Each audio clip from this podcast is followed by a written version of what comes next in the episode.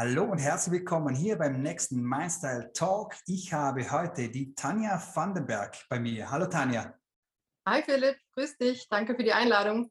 Danke, schön, dass du da bist. Und wie wir es kennen, ähm, erzählen wir natürlich ein bisschen was über unsere äh, Gegenüber, über unseren Gegenpart, über die Tanja. Die Tanja schreibt hier, sie beschäftigt sich schon lange mit der Frage, wie ein zufriedenes Leben überhaupt gelingt. Im Vorfeld habe ich jetzt noch ein bisschen erfahren, dass sie Journalismus auch studiert hatte.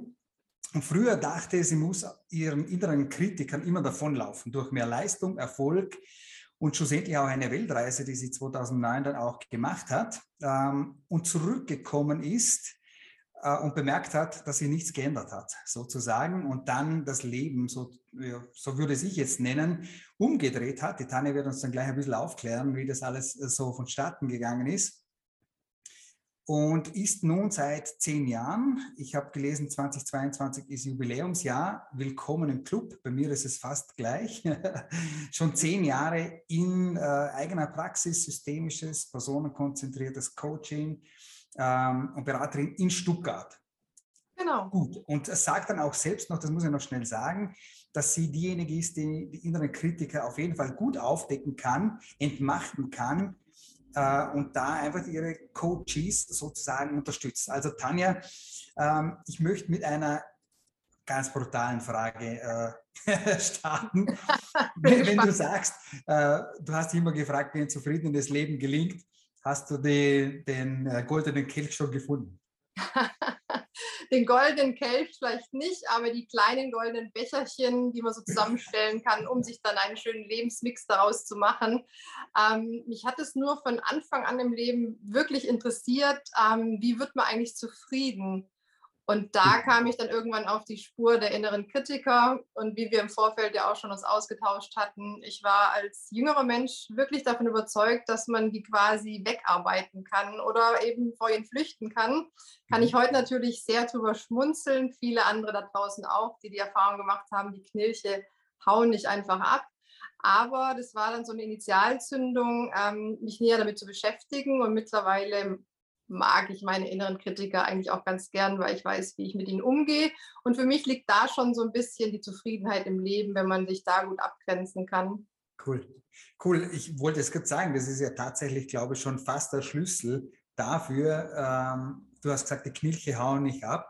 Aber wenn ich sie lieb gewinne, wenn ich äh, die Ecke so oder die Ecke so weit gehe, dass ich sie auch lieb gewinnen kann, mhm. ich würde sagen, annehmen, und irgendwann lernt man sie dann auch wertzuschätzen oder mit denen einfach wirklich gut umzugehen. Ich glaube, dann hat man schon einen goldenen Kelch in der Hand, dass man mit den Kritikern äh, gut umgehen kann, oder? Denke ich auch. Und ich finde so der, der Hauptpunkt ist, der Tag, wo dir bewusst wird, dass das, was die Kritiker sagen, einfach nicht stimmt. Ich finde, das ist so in mhm. jedem Leben oder nicht in jedem, aber erlebe ich wieder bei den Klienten oft, wenn dieser Moment, wo du wirklich merkst, jetzt verstehen sie oder jetzt, dann habe ich verstanden, das, was in meinem Kopf ständig gesagt wird, hat überhaupt nichts mit der Realität zu tun und dann beginnt ja auch irgendwie das schönere Leben. Mhm. Genau. Und ich glaube aber auch auf der anderen Seite, dass der innere Kritiker am Ende des Tages auch ein wichtiger und auch ein positiver Part auch sein kann. Ähm, wie siehst du das oder wie handelst du das mit deinen Klienten?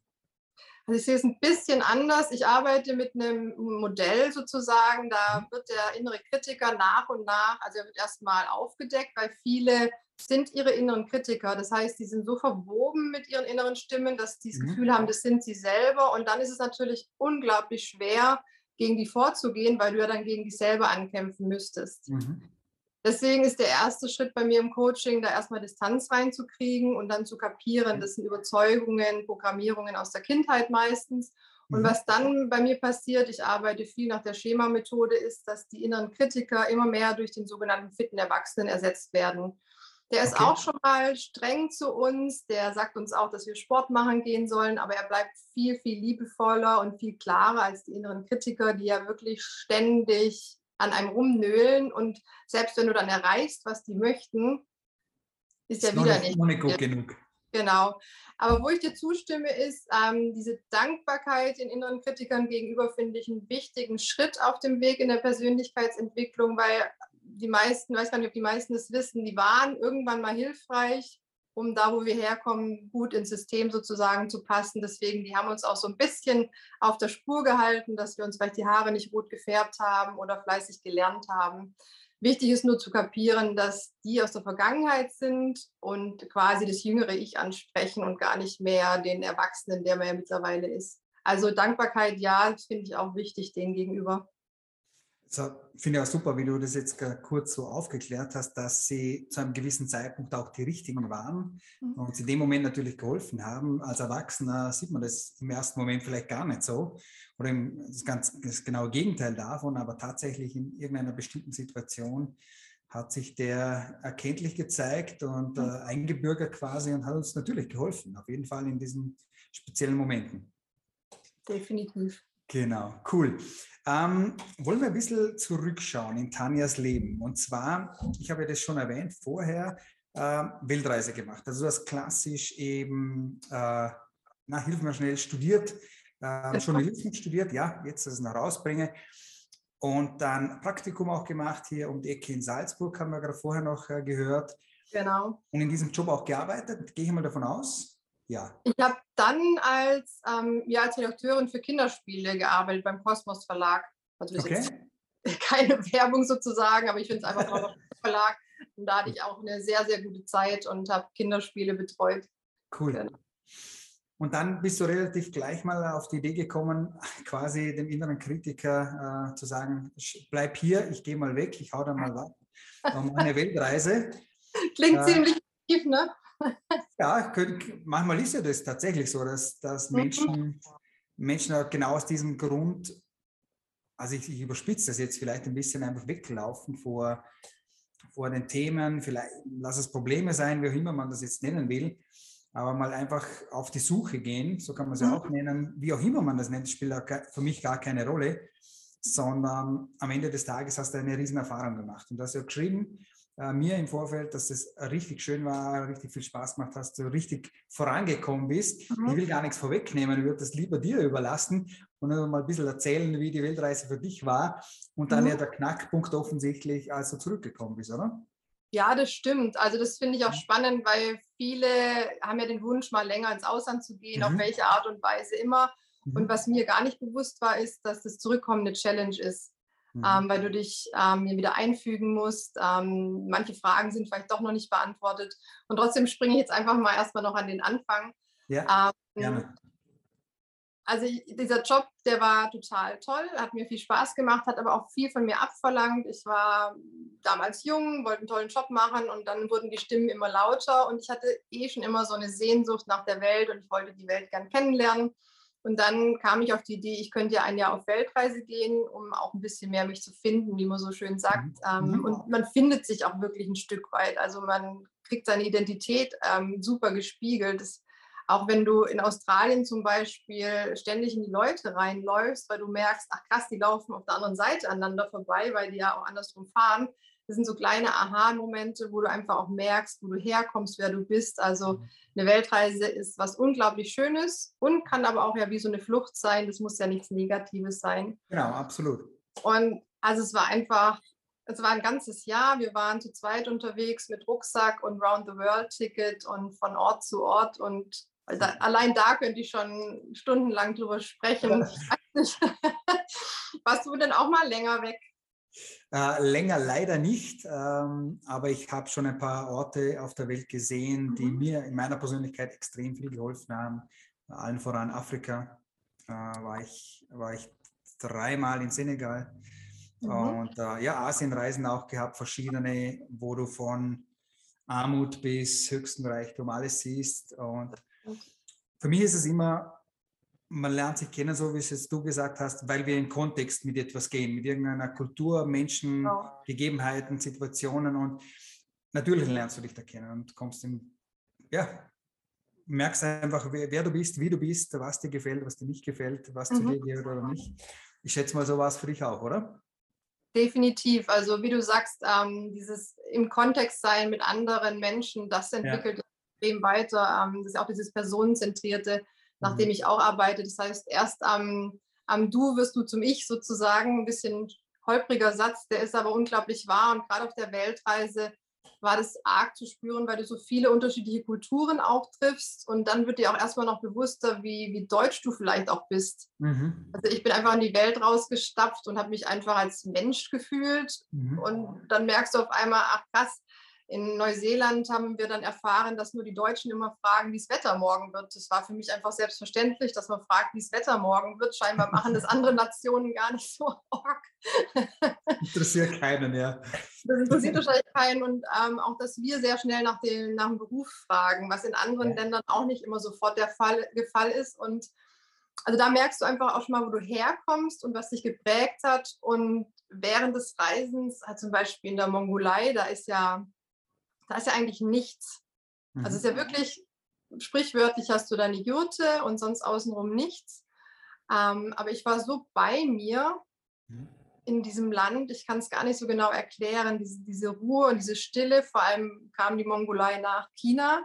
China mhm. war einfach sehr viel Input und dann kam die Mongolei und also da war ich sehr, sehr bei mir und ähm, in Peru zum Beispiel, das war wie so ein Kraftland. Also ich hab, bin jetzt nicht sonderlich esoterisch, also bis gar nicht, aber Peru war einfach so, da stand ich auf einmal so in meiner Kraft, warum auch immer. Und so ist es wunderschön, sich auch in verschiedenen Kontexten zu erleben. Mhm. Und ja, und es hat auch einfach viel Spaß gemacht. Du sitzt dann abends, wenn wir waren jung, du sitzt abends dann im Hostel mit deinem Bierchen und erzählst einfach mit anderen Menschen von der ganzen Welt, ähm, ja, redest über die Welt, ähm, mit der Welt, wie auch immer. Also ja. ein sehr berührendes Erlebnis. Und während der Zeit waren die inneren Kritiker auch, würde ich sagen, sehr ruhig. Weit weg. Die waren weit weg. Cool. Und dann bist du zurückgekommen, ein Jahr später. Von wo mhm. bist du dann äh, zurückgeflogen? Ähm, wir sind über Landweg von Bangkok bis nach Ekaterinburg über mehrere okay. Monate und sind dann von Ekaterinburg ähm, zurückgeflogen nach Frankfurt war es damals. Ja, cool. Genau. Mhm. Angekommen und äh, wie hast du denn weitergemacht? Beziehungsweise was war der nächste Punkt, wo du gesagt hast, so jetzt bin ich wieder da, jetzt machen wir was? Genau, als erstes ging es wieder um Wohnung zu suchen, wieder anzukommen, dann die Witze im Freundeskreis auch wieder aufzuholen. Das, mhm. das ist lustig, wenn du ein Jahr weg bist, dann fehlt dir auch so ein bisschen ähm, das, was natürlich im Freundeskreis passiert ist. Das heißt, du musst erstmal wieder so ein bisschen reinkommen. Und dann ging es natürlich darum, ähm, wieder beruflich Fuß zu fassen. Und da hatte ich schon so eine leichte Idee, dass ich Psychologie spannend finde. Mhm.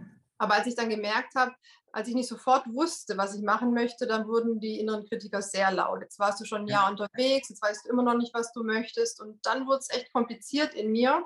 Und dann mhm. habe ich angefangen zu recherchieren, was passiert da eigentlich in mir und dann bin ich so richtig eingetaucht und ich cool. finde das Thema bis heute so unglaublich spannend und ich glaube, ich spreche da auch für dich mit deiner Mindstyle Academy. Du bist da auch voll mit Leidenschaft dabei, wenn es darum Absolut. geht, Mindset und Glaubenssätze und so. Also ich finde es einfach ein schönes Thema.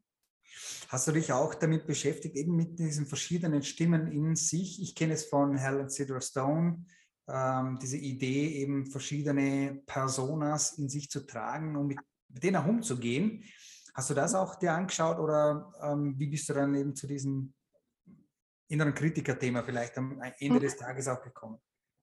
Also am Ende des Tages bin ich über verschiedene Stationen dann zur sogenannten Schemaarbeit gekommen okay. und viele psychologische Schulen ähm, unterteilen die Psyche ja in Anteile. Ich finde es super hilfreich, weil die Seele ist sehr komplex und dann hast du endlich mal sowas zum Greifen und weißt mhm. überhaupt, wer da mit dir spricht.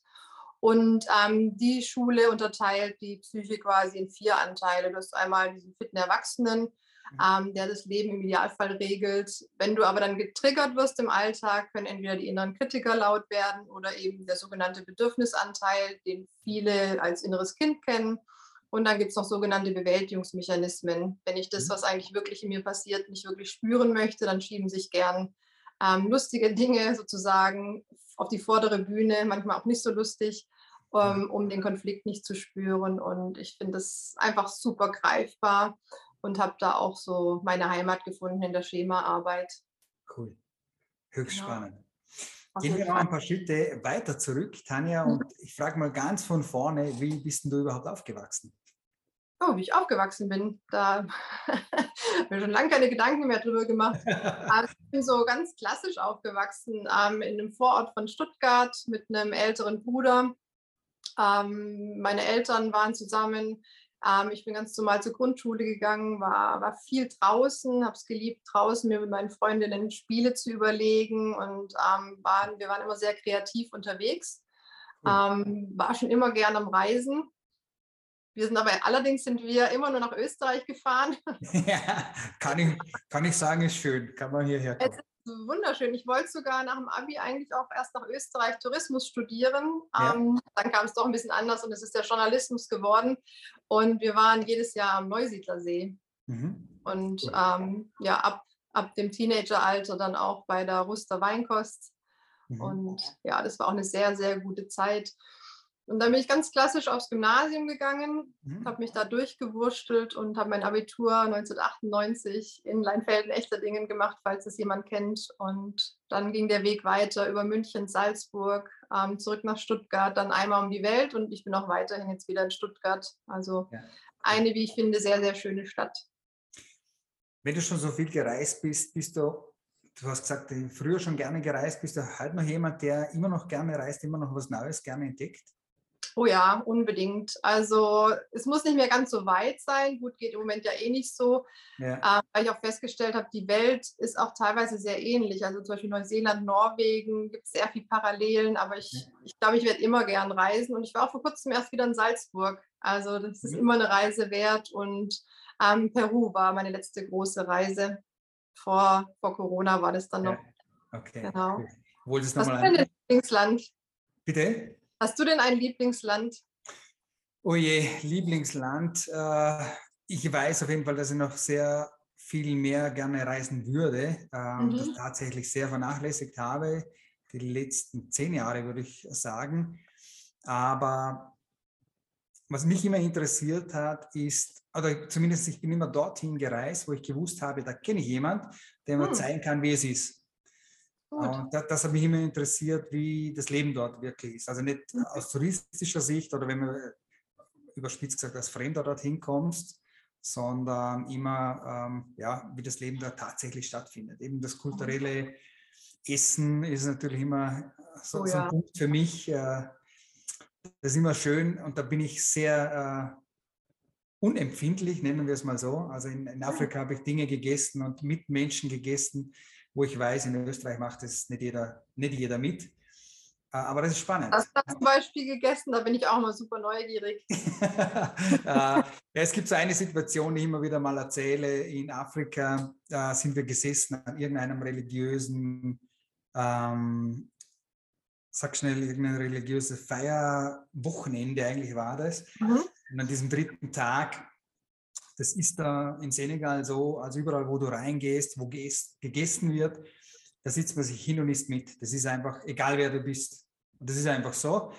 Und da war das Riesenfest und wir sitzen so zu 20 am Boden mit drei riesen Blechplatten voller, aber wirklich, also so gehäufte äh, Essen von Fisch bis Fleisch bis Salat, alles auf einem Haufen, so quasi. Und und da wird ja nicht klassisch mit Gabel und Messer gegessen, sondern mit Hand. Und neben mir sitzt die alte Oma mit drei Zähnen und greift in das Ding rein und, und matscht darum und drückt mir das in die Hand mit einem so ein Lächeln, oder? Und ich, happy wie ich bin, oder? danke. Und einfach voller Dankbarkeit es äh, genommen, gegessen. Und es war so ein prägender, schöner Moment für mich, und in dem ich auch in dem Moment realisiert habe, also wenn ich sowas in Österreich mache oder erzähle, da kommt zuerst die Etikette und so weiter. Und wenn Sie die Oma, haben natürlich ein Foto dann von der Oma auch gemacht, wenn Sie die Oma sehen, ich würde jetzt einfach sagen, ist nicht ganz so geschmackig, auf Österreichisch ausgedrückt, mhm. dann würden Sie sagen, ah, da kannst du ja nicht essen, oder? Da, da hätte ich schon Ekel oder irgendwas. Und das war mir komplett wurscht. Mhm, voll weil schön. ich da so, so reintaucht bin und das ist einfach das Spannende, glaube ich. Das ist auch das, was wir vorhin so ein bisschen angesprochen haben, wenn man da in Kontext geht mit Kultur, mit Essen mhm. ist immer Kultur. Was es dort zu essen gibt, wie sie sich ernähren, äh, gar nicht ins Detail, aber es ist einfach anders, wie es wir erleben. Das ist schon spannend. Und ja. Es gibt halt noch genügend Länder, wo ich noch nicht war. äh, wo ich unbedingt mal hin will. Absolut. Mhm. Oh ja, aber ich, ich glaube, ich nur gar nicht von mir erzählen. Eigentlich wollten wir deine Geschichten. Ich glaube, Reisegeschichten sind immer spannend und ich freue mich immer auch andere Reisegeschichten zu hören, weil witzigerweise, ich war noch nie in Afrika. Mhm. Also, das Hast bei der Weltreise versäumt, bist, bist drüber geflogen. Ja, nur drüber geflogen, ja, noch nicht mal. Eigentlich war es ja dann auch gar keine richtige Weltreise, aber man nennt es halt ganz gern so. Nee, das ist noch auf meiner ja, Liste. Wie du sagst, übers Essen kommt man ja sowieso ähm, so nah an die Kultur ran. Mhm. Und ich muss sagen, Museen habe ich in dem Jahr unglaublich wenig besucht, sondern wir mhm. kamen immer an in der Stadt oder in einem Land und dann als erstes auf den Markt und versucht jemanden kennenzulernen, der uns die Küche noch näher bringt und cool. möglichst da essen, wo die Locals essen. Ähm, das sind Sachen, die vergisst man irgendwie auch nie wieder, wie du gerade erzählt hast. Die wirst du nie vergessen, das ist so sicher wie Sachen im Gebet. Und ich sage immer, das sind auch die Sachen, die du mit ins Grab nimmst. Oder? Und die bleiben so fest hängen und sind so schöne Erinnerungen. Das auf jeden Fall. Ganz, ganz klasse. Gut, okay, jetzt bist du aber, zu, kommen wir zurück zu dir und nicht zu mir. das ist nicht mein Interview mit mir, sondern mit dir. Ähm, bist zurückgekommen, hast hast dann eben die äh, Psychologie studiert und das dann begonnen umzusetzen und hast dich diesen inneren Kritiker auch ähm, ja, zugewandt oder damit äh, begonnen zu arbeiten. Ähm, wenn du jetzt aber auch nochmal zurückblickst und mhm. nehmen wir mal einfach an, ich stelle die Frage immer gerne so, du würdest die 20 Jahre alte Tanja auf der Straße treffen und würdest sie mit in, ins Café nehmen und Kaffee trinken, hättest du einen guten Rat für die 20 Jahre alte Tanja? Oh ja, viele glaube ich sogar. Jetzt bin ich gespannt. Ähm, was wäre mir der wichtigste Rat? Ich glaube, dass sie sich ähm, von Anfang an mehr vertraut, ihrem Weg mehr vertraut, dass sie mutig Schritte gehen soll, dass es im Prinzip ähm, zwar Fehler gibt, aber dass es okay ist, Fehler zu machen. Ähm, ja, und vor allem den Stimmen in ihrem Kopf nicht so glauben soll. Also das wäre wahrscheinlich der wichtigste Tipp, äh, auch wenn wir jetzt wieder zurückkommen auf die inneren Kritiker, als gäbe es nichts anderes auf der Welt, aber mhm. bei uns beiden geht es um Mindset. Mhm. Das würde ich wahrscheinlich einer 20-jährigen Tanja sagen. Das, was in deinem Kopf ist, ist nicht die Realität. Ähm, mach neue Erfahrungen, leg den Fokus auf die Sachen, die gut funktionieren, da wo ähm, die Türen offen stehen und sammel da neue Erfahrungen, neues Mindset und lass die alten Sätze aus der Kindheit und Jugend möglichst weit hinter dir schau sie dir vielleicht einmal an, aber sonst ähm, vertraue dir und glaub an dich. Dieses mhm. Glaub an dich ist, denke ich, auch ein wichtiger Satz für junge Menschen. Mhm. Absolut. Mhm. Würdest du sagen, dass du vielleicht, ich, ich jetzt ja auch wieder überspitzt, aber bist du als äh, jugendlicher, junger Mensch sehr angepasst gewesen und bist dem, dem, was die anderen auch gesagt haben, nachgegangen oder wie würdest du das bezeichnen? Ja, ich würde mich schon eher als angepasst bezeichnen früher. Ähm, damals gar noch nicht so bewusst. Mhm. Das war halt einfach yeah, so. Bei genau. einem System, das macht man einfach so. Und ja. ähm, dann gibt es ja so zwei Arten von Rebellion. Das eine ist das nach außen und ich glaube, ich habe eher so im Inneren rebelliert. Also ich habe dann mhm. auch mir viele Fantasiegeschichten ausgedacht und viel geschrieben. Deswegen ja. auch der Journalismus, um da irgendwie einen Weg zu finden, A, sich anzupassen, so wie die Kritiker es einem ja vorgeben und trotzdem irgendwie meine Identität zu behalten. Aber ja, ich würde sagen, ich war ähm, in Klammern leider etwas zu angepasst. Okay, cool. Und hast auch irgendwelche Glaubenssätze über all die Jahre äh, mitgenommen, die vielleicht dich auch heute noch irgendwo prägen, die gar nicht mal negativ sein müssten, aber wo du sagst, ja, stimmt, das trage ich immer noch in mir und begleitet mich auch. Gibt es da was? Hm, da muss ich gerade mal überlegen. Also ich habe so einige ausgegraben während meiner letzten Jahre, weil wenn du wahrscheinlich genauso wie ich, man geht ja auch selber dann ähm, zu Coaches und Mentoren und wie wir gesagt haben, nur in deinem Gegenüber kannst du dich auch eigentlich oder mit deinem Gegenüber kannst du dich entwickeln. Der prägendste Glaubenssatz, ja der Klassiker, den viele haben, den ich auch hatte, ist dieses, du bist nicht gut genug. Okay. Ähm, was habe ich denn noch für Sätze? Ja, und dieses, ähm, geh bloß nicht zu weit raus, also wag dich nur nicht mhm. zu weit raus, ist eigentlich lustig, weil ich meine, die Weltreise ist ja ein ganz großes Rausgehen, aber auch im, ja. im persönlichen Sinn. Ähm, lieber ein bisschen zurückhalten, nicht so nach vorne preschen und das ist natürlich ein unglaublich bremsender Satz.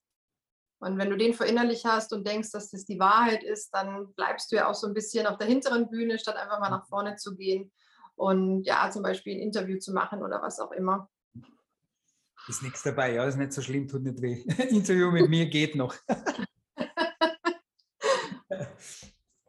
ähm, jetzt habe ich die Frage komplett vergessen. Ich wollte jetzt eigentlich nochmal irgendwo einhängen, spielt aber äh, gerade keine Rolle. Ähm, wir schauen mal einfach mal ein bisschen nach vorne. Mhm. Ähm, hast du eigentlich auch eine Vision oder eine Idee davon, wo die Tanja in fünf, zehn, 15 Jahren vielleicht stehen soll? Mhm. Ja, also ich habe so Stichpunkt Vision Board gibt es bei mir mhm. auch. Ähm, beruflich, ich, also wenn alles glatt läuft, möchte ich meinen Job noch sehr, sehr lange machen, weil anders als vielleicht in Jobs, wo du in jungen Jahren total gut performen kannst, weil du viel stark auch noch in deiner Kraft stehst, ähm, glaube ich, dass Psychologen, Coaches, Mentoren immer besser werden, je älter sie sind, weil sie einfach selber sich entwickeln und an Reife gewinnen. Mhm. Ähm, deswegen da definitiv den Weg weitergehen und ja, den Feinschliff immer weiterzumachen, auch zu gucken, ob es neue Studien gibt, neue Methoden. Man, es ändert sich ja auch immer. Vor 100 Jahren hat man die Psyche auch noch ein bisschen anders angeschaut wie heute. Deswegen, da bin ich unglaublich neugierig, was sich auch entwickelt. Ansonsten, ähm, ja, sind so kleine private Visionen. Ich hätte gerne mal wieder einen Berner Sennenhund. Und mhm. ähm, was bei mir auch einfach auf der Liste steht, ist wie bei vielen, ähm, ist ein Buch schreiben. Aber irgendwie da fühlt sich, vielleicht ist es noch ein innerer Glaubenssatz oder ist es die, die Wahrheit. Manchmal ist es ja auch nicht ganz einfach, das zu unterscheiden. Es fühlt sich an, als wäre die Zeit dafür noch nicht ganz reif. Mhm. Aber sag du mir, ob es ein Glaubenssatz ist oder nicht. Also da bin ich mir selber manchmal nicht ganz sicher, ob ich da noch so ein bisschen vom Inneren gehalten werde, statt einfach mal loszuschreiben. Das weiß ich nicht. Ich glaube, es gibt verschiedene Herangehensweisen, ein Buch zu schreiben oder ähm, ja, da ranzugehen überhaupt. Aber ich glaube, du hast das eine schon mal sicher richtig äh, gesagt oder erkannt. Wenn du das Gefühl hast, es ist die Zeit noch nicht ganz reif, dann, dann ist es auch so. Also ich bin einfach überzeugt immer davon, dass unsere eigenen Gefühle uns nicht betrügen. Mhm. Wenn wir da hinhören, zuhören ähm, und ein Gefühl auch für diese Gefühle quasi entwickeln, wir erkennen, ähm, das stimmt so und so. Es ist richtig mhm. so. Wenn man das Gefühl hat, das ist noch nicht ganz reif, äh, dann darf es ja auch reifen. Mhm. Ich kann mich noch immer gut erinnern, wie das in meiner, meinem Studium damals war, ähm, schwanger gehen mit Ideen oder mit so, so Geschichten. Ein Baby kommt auch nicht von heute auf morgen auf die Welt, braucht auch seine neun Monate Reifezeit. Mhm. Und so ist es mit den Dingen auch. Also manche Dinge äh, da hast du einen Impuls und das sind vielleicht eben größere Dinge wie ein Buch schreiben, was auch nicht von heute auf morgen passiert. Und das braucht dann mal zuerst eine Idee, das braucht vielleicht dann vielleicht ja tatsächlich mal ein Konzept oder wie auch immer. Oder es braucht, wie du sagst, einfach mal hinsitzen und beginnen zu schreiben, egal was dabei rauskommt. Viele verschiedene Herangehensweisen, aber ich glaube, dass der Impuls ist dann der richtige, den du schon gesagt hast. Ja, du, hast gerade noch, was sehr, noch mal was sehr Spannendes gesagt. Ich finde, und das, ist, das, das müssen wir noch mal betonen, ist, dass, dass, dass Gefühle nicht lügen, weil es gibt doch ja. immer wieder auch in, in Coaching-Settings die Situation, wo der Klient oder die Klientin sagt, aber ich bin mir nicht sicher, ob ich es richtig mhm. fühle, so wie es bei mir jetzt gerade war. Mhm. Um, und du hast es auf den Punkt gebracht. Also man kann Gefühle ja nicht erzeugen. Ein ja. Gefühl ist die Wahrheit und vielleicht ja. auch nochmal rauszustellen für die, die zuschauen. Also Gefühle mhm. sagen im Endeffekt die Wahrheit. Ja. Die kann man nicht ja. einfach so herzaubern im Gegensatz zu den inneren Kritikern. Absolut, sie sind ja für dich da. Also, wie du sagst, du kannst sie nicht erzeugen, sondern sie sind in dir. Und es gibt äh, für jede Situation Gefühle und manchmal hast du an einem Tag äh, zehn verschiedene von allen Extremen. Und auch das darf sein, weil sie einfach so hingehören, wo sie hin, genau. wo sie hin wollen oder wo sie sich zeigen wollen. Und in dem Moment ist es dann auch richtig. Und wenn man das Gefühl hat, äh, Buch ist ein super Beispiel, finde ich, mhm. äh, wo viele sagen, ja, ich würde schon gerne ein Buch schreiben, aber bin ja kein, bin ja kein Autor, keine Ahnung, die größten Menschen der Welt haben Bücher geschrieben, aber ich, kleiner äh, Wicht doch nicht, oder? Mhm. Das sind auch Glaubenssätze, die man dann so mit sich trägt, wo, eigentlich gar nicht wahr sind. Also tatsächlich Buch schreiben kann heute eh jeder. Das stimmt. Also wenn es jetzt rein um die Technik geht oder um, mhm. um die Umsetzung, Selbstverlag, ist ja alles möglich. Mhm. Und da, da, tragen wir sicher hier und da einen Glaubenssatz mit, mit uns mit, ähm, der gar nicht sein muss. Das bringt mich jetzt nochmal zurück auf die Frage, weil jetzt ist mir es wieder äh, eingefallen, der rote Faden, den ich vorhin verloren habe. Du hast ja gesagt, so der ein oder andere Glaubenssatz war auch, äh, eben bin ich gut genug oder nicht weit, mhm. ich darf mich nicht weit rauslehnen. Ähm, hast du eine gute Idee oder hast du einen guten Tipp vielleicht, weil es gibt, glaube ich, genügend Leute da draußen, die hier einen Tipp brauchen können.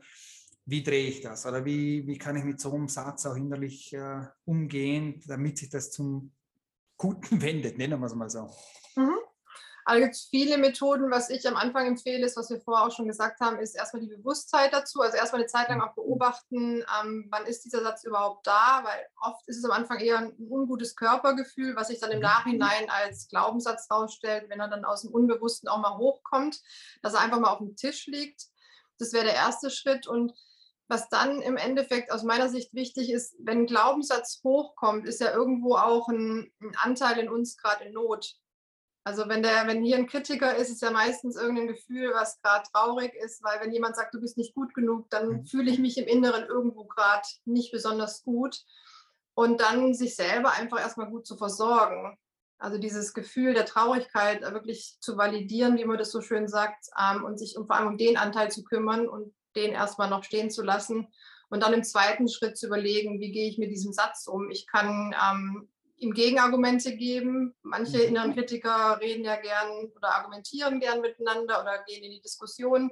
Ich kann aber auch wirklich ganz klar mich abgrenzen und sagen, nein, ich weiß, dass das nicht stimmt. Ich kann die auch einfach wie ein Radio im Hintergrund laufen lassen. Ich muss denen ja auch nicht zuhören. Die mhm. sind zwar nervig, aber wenn ich irgendwo Auto fahre und da läuft gerade irgendein Lied, was mir nicht gefällt, dann lasse ich das ja auch irgendwo so vielleicht im Hinteren laufen. Und ähm, was ich noch wichtig finde, ist, dass man dann ganz klar auch seine Werte kennt.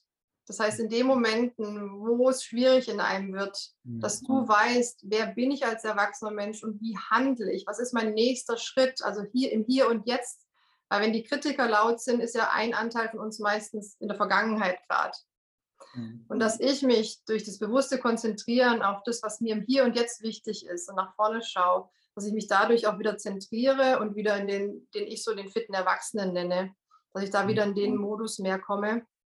Und der Klassiker, der ja überall genannt wird, aber der wirklich, finde ich, ähm, hilfreich ist, ist dieses Dankbarkeitstagebuch, den Fokus eine Zeit lang darauf zu legen, was funktioniert denn schon gut, ähm, wo kriege ich Komplimente für, was ist mir selber wichtig, was mag ich an mir. Also auch wirklich mal sich ausgiebig mit sich selber zu beschäftigen, sich selber gut kennenzulernen, damit ich dann auch wirklich ein Gefühl dafür habe, dass diese Stimme, die sagt, ich bin nicht gut genug, dass die wirklich auch ein Gegengewicht hat. Weil das Problem ist ja im Endeffekt gar nicht der Satz. Mhm. Also wenn, wenn du jetzt zu mir sagen würdest, ah, du hast aber keine Ahnung, einen hässlichen Pulli an, wenn ich da kein Thema mit habe, dann macht mir das überhaupt nichts aus. Wenn ich da aber schon einen Glaubenssatz habe, dass ich schon öfters vielleicht gemobbt wurde wegen meines Aussehens, dann habe ich sofort ein Problem. Ähm, und jetzt habe ich den Faden verloren. Ja, spielt keine Rolle. Du veränderst im Prinzip diese Herangehensweise und die, die, den Zugang zu dem Ursprungssatz, der gar nicht so schlecht ist oder, oder gar nicht äh, zwingend äh, das Problem ist. Da warst genau. du, oder? Genau, danke. Genau. Es, Im Prinzip wird der Satz ja nur zum Problem, wenn ich ihn glaube. Ja. Deswegen haben wir auch Glaubenssätze. Das heißt, ähm, wenn ich kein Thema damit habe, mit meinen Leistungen, mit meinem Aussehen, dann kann mich ein Satz überhaupt nicht wirklich triggern. Das heißt, es muss ja schon in mir die Überzeugung sein, dass ich nicht gut genug bin. Und da ist es so wichtig, dass man wirklich sich selber gut kennt, seine Stärken, dass man einfach in sich stabil mhm. ist und dass diese Sätze einfach immer unwichtiger werden. Cool. Also du machst es teilweise oder offensichtlich ähnlich wie ich. Ich mache das teilweise nämlich so, auch so, mhm. ähm, den Blickwinkel einfach verändern in eine andere Richtung. So würde es jetzt ich bezeichnen. Ähm, ich schenke diesem Satz dann gar nicht mehr so viel Bedeutung, sondern sehe mal die anderen Aspekte des Lebens, wo ich auch gut bin, wo ich äh, ja, Bewusstsein über mich selbst äh, gewinnen kann. Dann wird es interessant und dann wird es lustig und dann mhm. dreht, da dreht sich das dann plötzlich. Ja, sehr schön. Zeit, ja. Cool eine sehr schöne Arbeit. Was eigentlich ein hilfreicher Tipp, der, viel, der vielen hilft, ist, dass man sich quasi die inneren Kritiker als jemand vorstellt, den man nicht sonderlich mag. Super.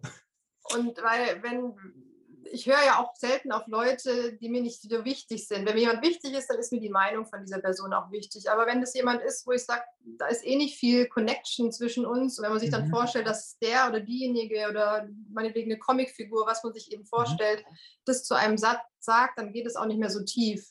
Mhm. Das heißt, das Mutigste, was man tun kann, ist wirklich, sich eine Zeit lang mit denen zu beschäftigen und dann aber auch sie hinter sich zu lassen und dann meinetwegen einfach labern zu lassen, weil ich glaube, mit was wir auch aufräumen müssen, ist, es gibt Glaubenssätze oder es gibt Situationen in Coachings, in Therapien, wo wirklich Glaubenssätze sich komplett auflösen durch eine günstige Konstellation, eine neue Erfahrung. Ähm, aber die, die Realität ist, dass viele Glaubenssätze einfach bestehen bleiben und es geht eher um den Umgang damit, ähm, weil doch immer wieder auch der Wunsch im Raum steht, dass sie für immer weg sein sollen, was ich total verstehen kann, ist, aber dann finde ich, dann geht so eine, so eine Druckspirale los. Du hast das Gefühl, mit mir stimmt schon wieder irgendwas nicht, weil ich bin diejenige, die immer noch innere Kritiker hört. Und mhm. dann hast du schon wieder eigentlich ja eine, eine, negative Überzeugung und einen Perfektionismus. Und ich finde, das kann man nicht genug betonen, dass manche Sätze bleiben einfach ein Leben lang. Es geht aber darum, dass man den Umgang damit findet und dann mhm. kann man auch sehr, sehr zufrieden werden ja, mit den Stimmen. Cool, cool. Ja. Ich möchte eine Sache ansprechen, du hast das vorhin schon ein bisschen gebracht. Ähm, Mentoren, vielleicht auch Bücher, keine Ahnung, hast du noch irgendwie irgendwen oder vielleicht auch ein Buch, wo du sagst, ah, das muss man lesen oder mit dem Menschen muss man sich beschäftigen, da kannst du wirklich richtig was mitnehmen. Hat dich selbst vielleicht auch äh, verändert oder beeinflusst, je nachdem, wie man das jetzt sehen will. Bin gespannt, ob du da was hast für uns. Also meine erste Impulsgeberin nach der Weltreise war Barbara Scheer. Ich weiß nicht, ob die dir bekannt ist. Das war eine US-amerikanische Life-Coachin. Die hat viel damit gearbeitet. Ähm, finde heraus, was du wirklich willst. Mhm. Ähm, die fand ich am Anfang unglaublich inspirierend, weil ich eben noch nicht genau wusste, was ich machen möchte. Mhm. Und wen ich heute unglaublich klasse finde, das wurde wahrscheinlich auch in anderen Interviews bei dir schon genannt, ist Stefanie Stahl und mhm. die, ihre Arbeit mit dem inneren Kind. Ich finde, wenn man dann selber zu Hause ansetzen möchte, finde ich die Bücher von ihr unglaublich ähm, berührend, spannend und auch mhm. sie live zu erleben, finde ich sehr, sehr inspirierend. Cool. Super. Ja, äh, Stefanie Stahl äh, liegt auch bei uns zu Hause. Ich habe es noch nicht gelesen, meine Frau ja.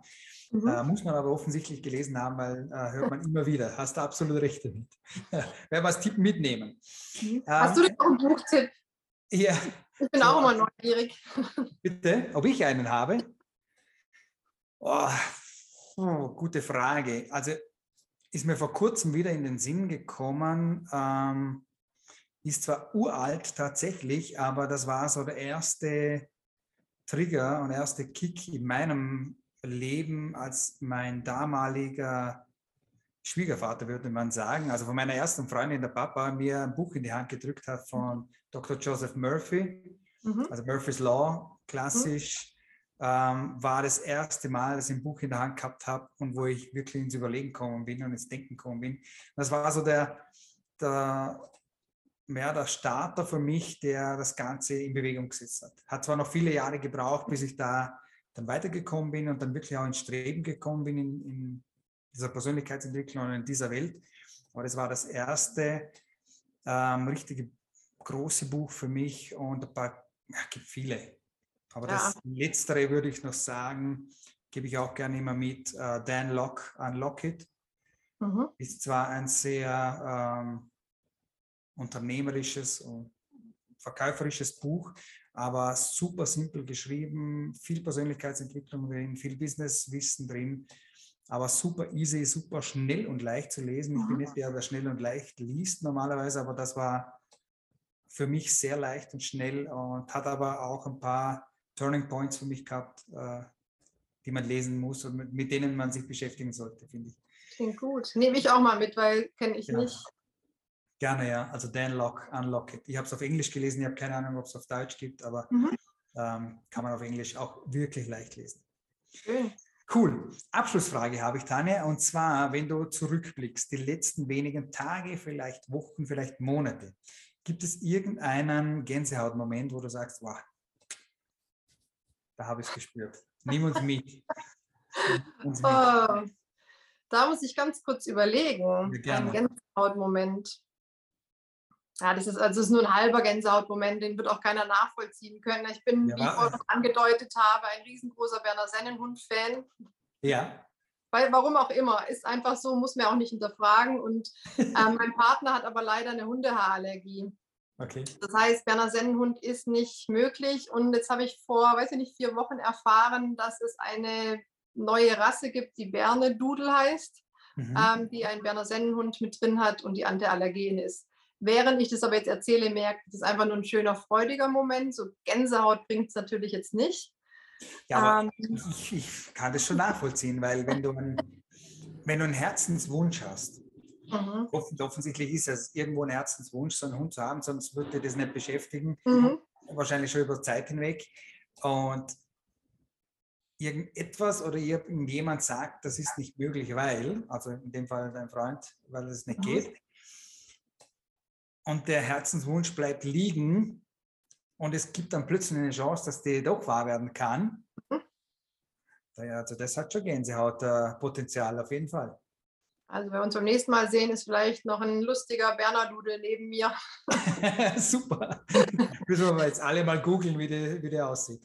Ja, ähm, aber jetzt fällt mir noch was ein, vielleicht auch als Inspiration für die, die sich auch gerade auf einem Weg befinden, weil du hast ja vorher auch gesagt, als du das Buch ähm, von deinem damaligen Schwiegervater bekommen hast, war das einfach ein Meilenstein und dann kam ja. noch viel Zeit, also auch immer dieses, äh, es ist ein Prozess, Persönlichkeitsentwicklung und ähm, auch ich treffe mich immer wieder mit meiner Mentorin und da hatte ich vor ein paar Wochen auch wirklich einen Gänsehautmoment, wo auch nochmal wirklich was Altes hochkam und sich gezeigt hat und wir dann ganz anders darauf reagieren konnten, als ich die mhm. Situation damals erlebt habe. Und das sind, also das war schon ein richtiger Gänsehautmoment, wenn du dann dir selber als jüngeres Ich beistehen kannst und auch verstehst, warum manche Glaubenssätze da sind. Also da macht es jetzt auch nochmal so, ui, Cool. Also ich kann jedem empfehlen, sich auf den Weg zu machen, sich besser ja. kennenzulernen und auch zu verstehen, wo die Glaubenssätze grob herkommen, um dann auch wieder mehr nach vorne schauen zu können, weil darum geht es ja im Endeffekt. Keiner will in der Vergangenheit hängen bleiben.